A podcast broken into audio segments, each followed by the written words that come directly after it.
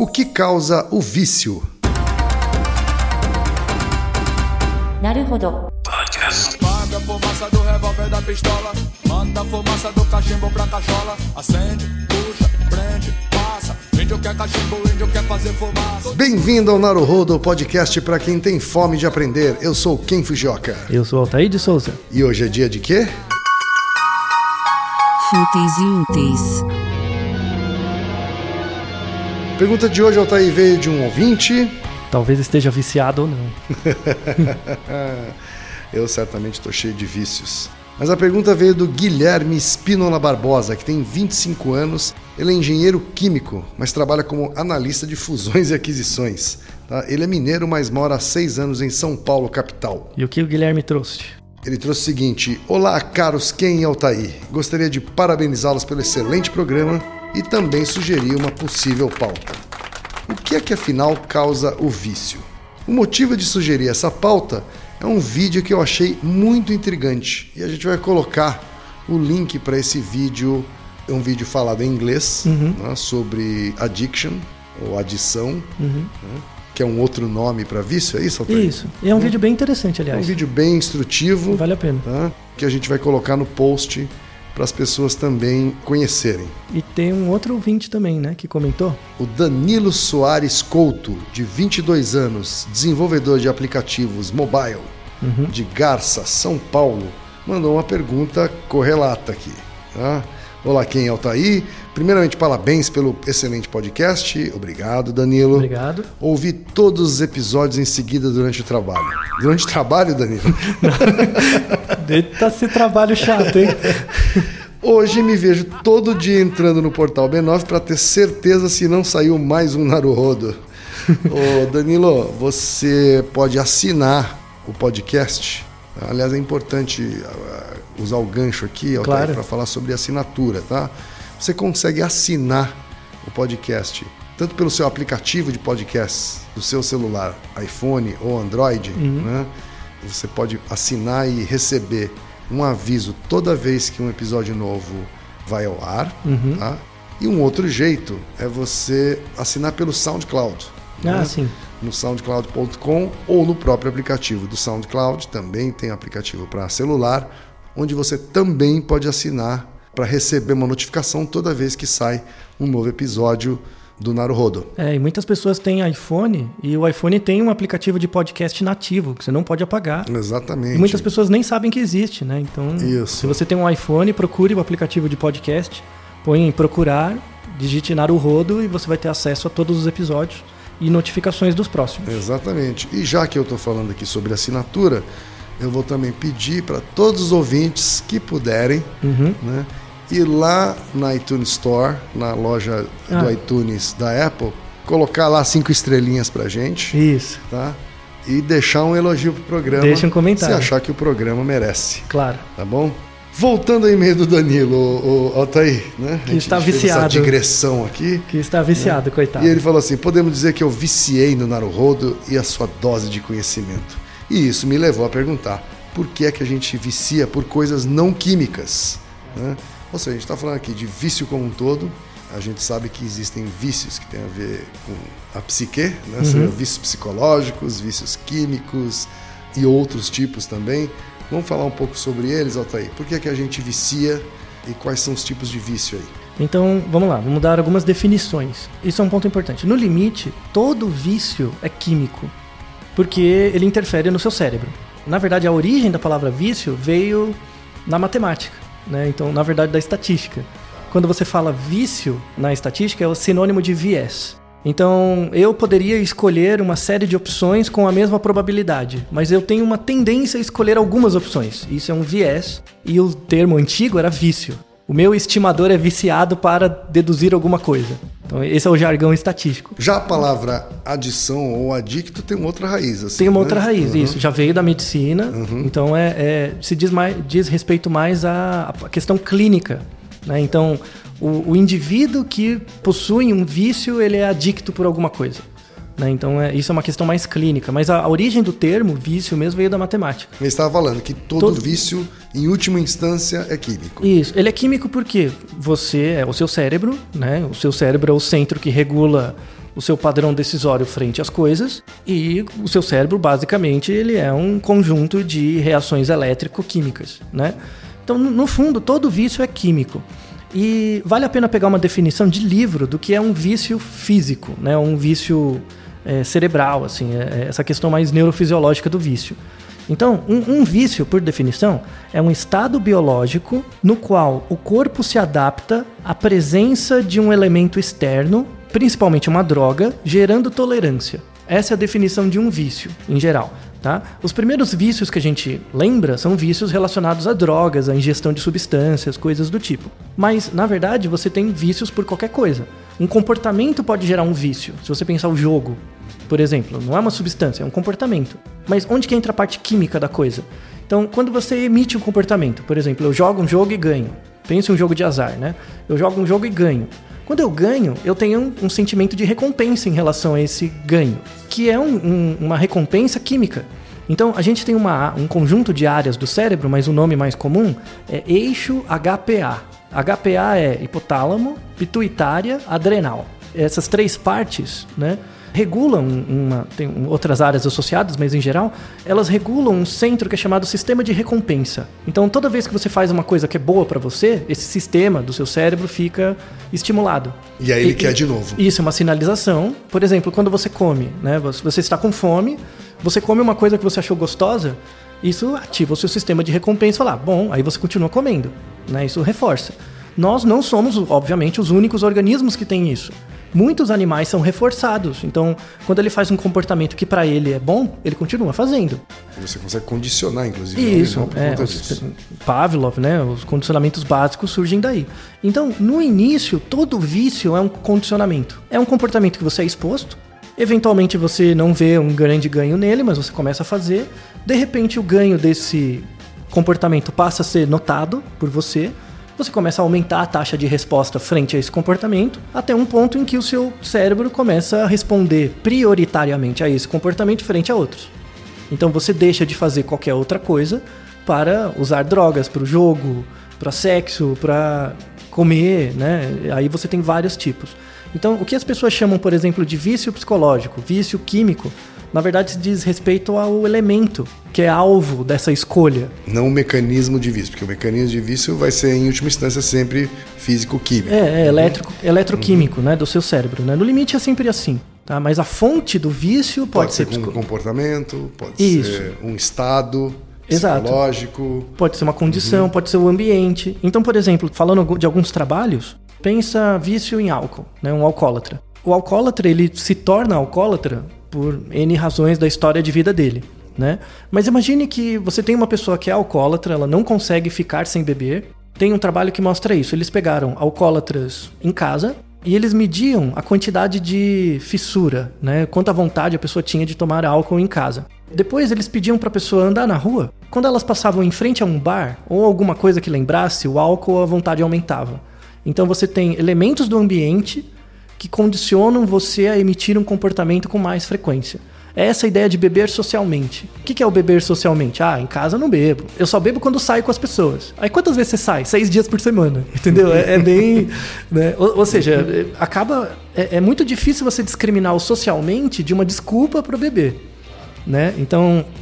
é, Alguns acabam criando uma situação social inconscientemente para poder beber. Isso. Ou conscientemente, muitas vezes. Isso, com o passar do tempo, isso pode virar de fato uma coisa consciente, né? Então, é, uma coisa é você ter o vício, outra coisa é a percepção do vício. Em geral, a percepção vem depois do vício instaurado. E aí é importante falar de algumas coisas, uma utilidade pública, vai, entre aspas. Quando você pega uma pessoa que está sob o vício mesmo, ela não consegue evitar de fazer o comportamento, droga, álcool, jogo, qualquer tipo de comportamento é, que ela está viciada, é importante pensar duas coisas. Primeira coisa, por exemplo, uma pessoa viciada não necessariamente quer dizer que ela tem uma má índole. São coisas totalmente diferentes. Quando a pessoa está sob efeito do vício, ela não consegue evitar o comportamento. Então não quer dizer que ela é uma má pessoa. Ah, ele é um viciado, então logo ele é uma má pessoa, desprezível. Não, não tem conexão uma coisa com a outra. Vagabundo. é, Isso. Pode ser que tenha, mas uma coisa não é ligada à outra. Sim. Sabe? São coisas independentes. Então o vício não tem a ver com a, a força de caráter ou a moralidade de uma pessoa. Esse é a primeira, o primeiro E é elemento. importante deixar muito claro. Com certeza. Porque é um dos, um dos principais preconceitos que existe em relação às vítimas de vício. Sim, né? de vários tipos de vício. E o segundo, o vício ele não é apenas a busca por prazer. No começo pode ser. Então, nós somos, os organismos em geral, né, a gente não é exceção, são hedonistas. A gente busca satisfação e, em geral, a gente tem um viés também a buscar satisfação de curto prazo em vez de longo prazo. Né? Se a gente puder ter agora, por que não? Né? A gente tem uma pequena preferência para isso, é normal. Mas quando a pessoa está viciada, isso também incomoda ela. Então, pensa um alcoólatra, que é um exemplo mais prevalente assim, né, na- nas famílias. O cara que é alcoólatra de verdade, ele não tem mais tanto prazer em beber. É que ele não consegue evitar, é diferente já. Tem as pessoas que gostam de beber no contexto, a confraternização. Pode continuar tomando sua pinguinha aí. Mas o cara realmente alcoólatra, ele não consegue evitar. Mas então nesse caso, Altair, já não é, já não tem mais a ver com o tal do sistema de recompensa ou ainda tem? Ainda tem. Ainda tem? Porque quando você ingere o álcool, por exemplo, ou droga, você tem essa satisfação. Né? Você tem o efeito cerebral. Mas ele. Não ele- necessariamente você está feliz com aquilo, está contente com aquilo. tá ou, ou você, ou você fica por um breve momento devido ao efeito da substância. Então, uma coisa é a felicidade gerada no cérebro pela ação direta da droga, outra coisa é a sensação de experiência vindo dessa sensação. Entendeu? Então, por exemplo, às vezes eu posso tomar um- uma cerveja, o que quer que seja, ficar alegrinho, mas pelo contexto, por eu estar com outras pessoas e tal, esse contexto me deixa feliz, não o álcool em si. Né? Então, o cara alcoólatra, ele, ele precisa do álcool. O cérebro dele ele chama de craving, né? ele tem essa necessidade, você precisa beber mais.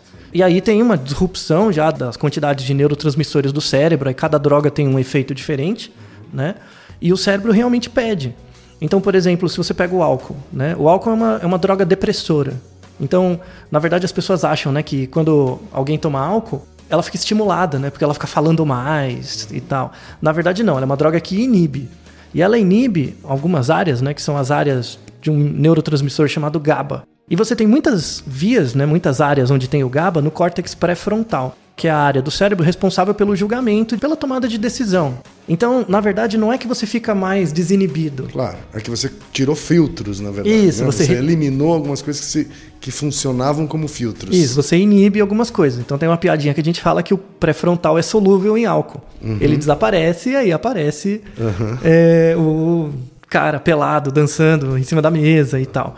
Tá? Mas ele é uma droga depressora. Tanto é que quando o cara bebe demais, ele desmaia, dorme, enfim. No entanto, no, no outro dia, né, quando, sei lá, tomou um porre, no outro dia você tem os comportamentos relacionados com isso, tem a ressaca e tal. Algumas pessoas podem ter, por exemplo, é, uma crise de ansiedade. Ela pode acordar, por exemplo, cedo com uma ansiedade. Ela sente uma ansiedade. Essa ansiedade é devido ao álcool. Então, um rebote, por exemplo, quando você bebe mais do que o seu limite, no dia seguinte, algumas pessoas, não todas, sentem uma certa ansiedade, fica com uma crise não uma crise de pânico tal, mas elas têm uma sensação de ansiedade exacerbada. Elas acham que é por causa de- do dia delas, não é por causa do álcool.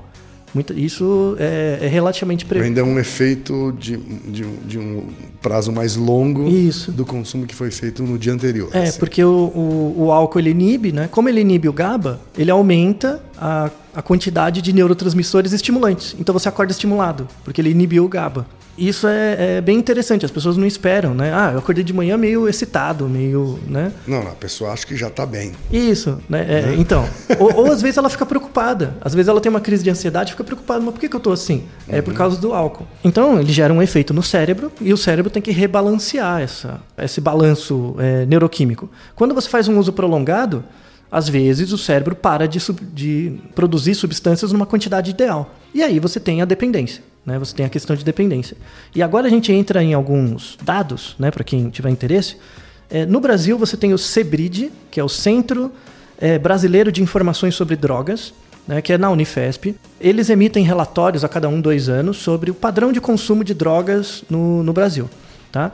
Vou te fazer uma pergunta, Kim. O último estudo foi feito em 2014. Eles fizeram uma amostragem representativa do Brasil, um estudo epidemiológico e tal. Tem certos controles para você perguntar para as pessoas não tentarem não mentir as respostas, não é só uma pergunta direta.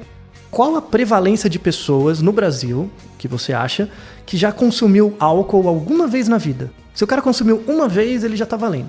Quantos por cento das pessoas você acha que consumiu alguma vez na vida? Sei lá, vou chutar aqui. Isso, chuta. São adultos? É, acima de 18 anos. 80%? 80%. Provavelmente as pessoas chutam isso, 80, 90%, né? Mas na verdade é 68.7. É mais baixo. Então, você tem uma quantidade ra- razoável de pessoas que não consomem, nunca consumiram álcool. Não é tão pequeno assim. No entanto, desses 68.7, 9% dos homens e 1,7% das mulheres consomem de 3 a 4 vezes por semana, né, doses de álcool. E Que estão no topo da pirâmide aí de Isso. consumo. Que de já frequência é- de consumo. frequência de consumo semanal, que já é um indício de dependência. Então, esses 9%, por exemplo, se você somar da 11%, mais ou menos, da população, é muita gente. Esse é o contingente de pessoas que, de fato, têm algum nível de dependência por álcool. E a gente acha que o alcoólatra é aquele que bebe todo dia, né? Às vezes você, você tem um comportamento chamado binge. Binge é muito comum em universitário. É o cara que não bebe durante a semana, ou bebe pouco, mas ele chega no final de semana e ele bebe todas. Então ele toma várias doses de uma vez. Então, uma vez por mês ele enche a cara. Isso é binge. Isso também dá dependência, né? Então, Aquele cara que fala, eu só bebo no fim de semana. isso também é um, tem Mas um, todos os fins de semana. mas e bebe muito, né? O binge ele surgiu nos Estados Unidos, porque é, no Canadá e nos Estados Unidos as baladas acabam uma da manhã e tem um certo hábito né, nos Estados Unidos que você só pode beber a partir de 21 anos. Então, quando você na noite que você está passando de, de 20 para 21 e o bar fecha uma da manhã. Então, entre meia-noite e uma da manhã, você tem que tomar 21 doses de tequila, por exemplo. E você nunca bebeu antes. Tem gente que morre. É mais que um coma. Em faculdade também, né? No começo do curso, o povo bebe demais, não está acostumado. Isso é o binge. Né? Isso pode ter efeitos deletérios. No Brasil, então, você tem mais ou menos 11% de pessoas que possuem dependência de álcool. Nos Estados Unidos é 20%. É uma quantidade considerável de pessoas. Os Estados Unidos é o dobro do Brasil. Quase o dobro. Tem algumas explicações para isso, questões culturais, religiosas e tal, mas a, a prevalência nos Estados Unidos é sempre mais alta. A cultura é mais permissiva com o fato das pessoas beberem grande quantidade de álcool, né? Aqui no Brasil não, não é tanto, né? Aquela cachaçinha de final de semana, aquela cervejinha e tal. O Sebrid ele estuda especificamente drogas. Você tem também, por exemplo, vício em jogo. Como o Brasil não permite o jogo, a prevalência é muito baixa, né? Menos de 1%, um- 1,2% na verdade, né? Com vício em, em jogos, né? Jogo de azar. Jogo de azar. Você ainda tem, por exemplo, vício em jogos eletrônicos, que ainda é uma coisa muito recente. Então os estudos de prevalência estão aparecendo. Você tem também, por exemplo. Já existem pesquisas relevantes sobre vício em videogame, por exemplo? É, eles colocam tudo numa caixa sobre vício em internet. Sabe? Coisas de internet. Então inclui, por exemplo, redes sociais. Isso, inclui vício em redes sociais. Inclusive, você já tem questionários validados em português para avaliar isso. Inclusive, eu fui da banca de doutorado de um menino que validou uma escala para o português de vício no Facebook, especificamente. Ele é lá de Pernambuco, se não me falha a memória. Então, Mas é uma tá escala para um, pra um estudo, uma escala que seria válida para um estudo internacional. Isso, sim. É para você conseguir comparar as prevalências do Brasil com outros locais. A prevalência é considerável. A gente tem uma das prevalências mais altas do mundo em vício formal em redes sociais. Eu imagino porque a gente é um dos países com maior tempo de uso. Sim, né? é, a gente usa muito, interage tempo muito. gasto, né? O time spent em, em redes sociais. Sim, a gente interage muito e tal. E por fim, a gente pode falar do cigarro. O Brasil é um caso de sucesso, por exemplo, na redução do consumo de cigarro. Em 1989, 34,8% das pessoas fumavam.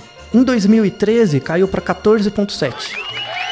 Então foi uma queda abrupta, rápida, do consumo de cigarro. Não se tem uma explicação única do porquê isso aconteceu no Brasil. Se você pegar os países da América do Sul vizinhos, essa prevalência não é tão alta. Não caiu tão rápido, caiu um pouco, mas não tão rápido. Aqui no Mas Brasil mesmo com a proibição da publicidade, por exemplo, diminuiu, mas não tão rápido quanto no Brasil. Teve algum efeito cultural específico do Brasil que espalhou mais rápido. Né? Então, é, a questão dos impostos, limitação da propaganda, leis de restrição de fumo em ambiente Claro. público e tal. Né? Isso ajudou. A combinação disso, né? Acaba ajudando. É, a- a- a- ajudou bastante. Acaba criando também uma, uma baixa aceitação social né? Isso. de quem continua consumindo. assim. É, que é uma característica brasileira, né? Então, o, o brasileiro ele se preocupa muito com o que os outros acham, né? Isso é uma questão bem antropológica. E Leia o muito, e muito preocupou muito com a vida dos outros também. né? Sim, é, recomendo a todos o Grande Sertão Vereda, sabe? Uhum. É, é um texto que em algumas partes mostra muito isso, né? É, e isso vem da nossa da origem do português e do índio também, né? Dessa questão. Então, para quem tiver interesse, gosta de antropologia, leia o cru e o cozido. É um, é um livro muito legal que fala do padrão alimentar e também dessa relação entre o que eu produzo e o que os, os outros acham sobre mim com base no que eu produzo. E o brasileiro tem um pouco desse legado, né? E isso acaba tendo um lado positivo na redução do uso de certas substâncias. E pode aumentar outras. Então, o, a- o mesmo mecanismo que gerou a queda do cigarro pode gerar um aumento de novas coisas. Né? Então, só para fechar, é, você tem um tipo de vício que é. Ele é bem estudado, mas as pessoas falam pouco, que é o vício em comportamento de risco que é uma coisa bem geral. O vício em comportamento de risco, ele, por exemplo, você se jogar de lugares altos, bang jump, essa coisa tem mais a ver com o esporte em si, né? Que é a busca por sensações. Mas você tem um, um vício em comportamento de risco que é muito comum no Brasil, que é o vício por comportamentos sexuais de risco. Sexo sem preservativo ou, ou uso de drogas associado. Aqui no Brasil você tem um fenômeno particular com pessoas jovens. Então a pessoa jovem quer mostrar potência sexual, então ela toma Viagra sem precisar. Isso gera um efeito terrível, na verdade, e o efeito não é biológico, é psicológico, porque eu tomo um Viagra, tenho uma ereção de 6 horas. Aí eu faço um monte de coisas, né? E como é que eu vou conseguir fazer isso sem o remédio? Então, gera uma, assim, o prazer sexual gera uma atividade do eixo HPA, mas além disso, tem a sua memória do ambiente também, tem a memória da situação que você passou. E aí você vai ficar dependente da substância, né? E isso tem um efeito ruim a médio e longo prazo. Né? Então, você me fez lembrar, esse, esse caso me fez lembrar também uma, uma coisa que eu li sobre vício em pornografia, ah, entra também. né? que também acaba gerando esse tipo de ilusão. Sim, é porque a, a, o- a pornografia, a masturbação, enfim, gera essa satisfação também, né? Não é diferente do uso de uma droga ou álcool. E aí cai no mesmo efeito. Cai, no fundo, é o nosso cérebro buscando sensações e a gente, entre aspas, se sentindo escravo desse processo. Tem uma, uma piada interessante, tenho um amigo meu, o Rafael, que é etólogo, né? E ele fala o seguinte: Ah, Outro dia eu tava vendo as pessoas reclamando assim, aí eu vou falar de novo de galinha, né? Que as galinhas são estúpidas, principalmente o, ga, o, o peru, né? É, eu não sei se você sabe disso, mas por exemplo, o peru macho, se você pegar um cabo de vassoura, quem quiser pode fazer esse experimento, é bem legal. Pega um cabo de vassoura, pinta ele de preto, e os primeiros 10 centímetros do cabo você pinta de vermelho, tá? Então lembra um peru, né? Mais ou menos. E você finca ele no chão e bota o peru macho lá. O peru vai começar a fazer um comportamento de corte, né? Da pro- vassoura. pro cabo de vassoura. Então ele vai começar a fazer aquele co- como se fosse um, um peru fêmea, né? Vai fazer aquele comportamento. Aí as pessoas falam, nossa, que peru burro, né? Confunde a, a perua lá com, com uma vassoura. Mas a pornografia não é isso. Você não tá no computador vendo uma imagem que você sabe que não existe, você sabe que é artificial, mas você tá tendo a reação do mesmo jeito. A gente é igual o peru, né? E gera satisfação. Por que não vai gerar isso no peru? Né? Será que o peru pode ficar adicto por um cabo de vassoura? Talvez. É um experimento legal da zoeira para ser feito. né? Já temos o da ciranda e esse do peru. Tá certo. Naruhodo, ilustríssimo ouvinte. E lembre-se, aqui no Naruhodo, quem faz a pauta é você. Você discorda do que ouviu, tem alguma pergunta, quer compartilhar alguma curiosidade, quer lançar algum desafio? Escreva pra gente. podcast.naruhodo.com.br Repetindo, Altair. podcast.naruhodo.com.br Então até o próximo Naruhodo. Tchau! なるほど。 Esse podcast é apresentado por b9.com.br.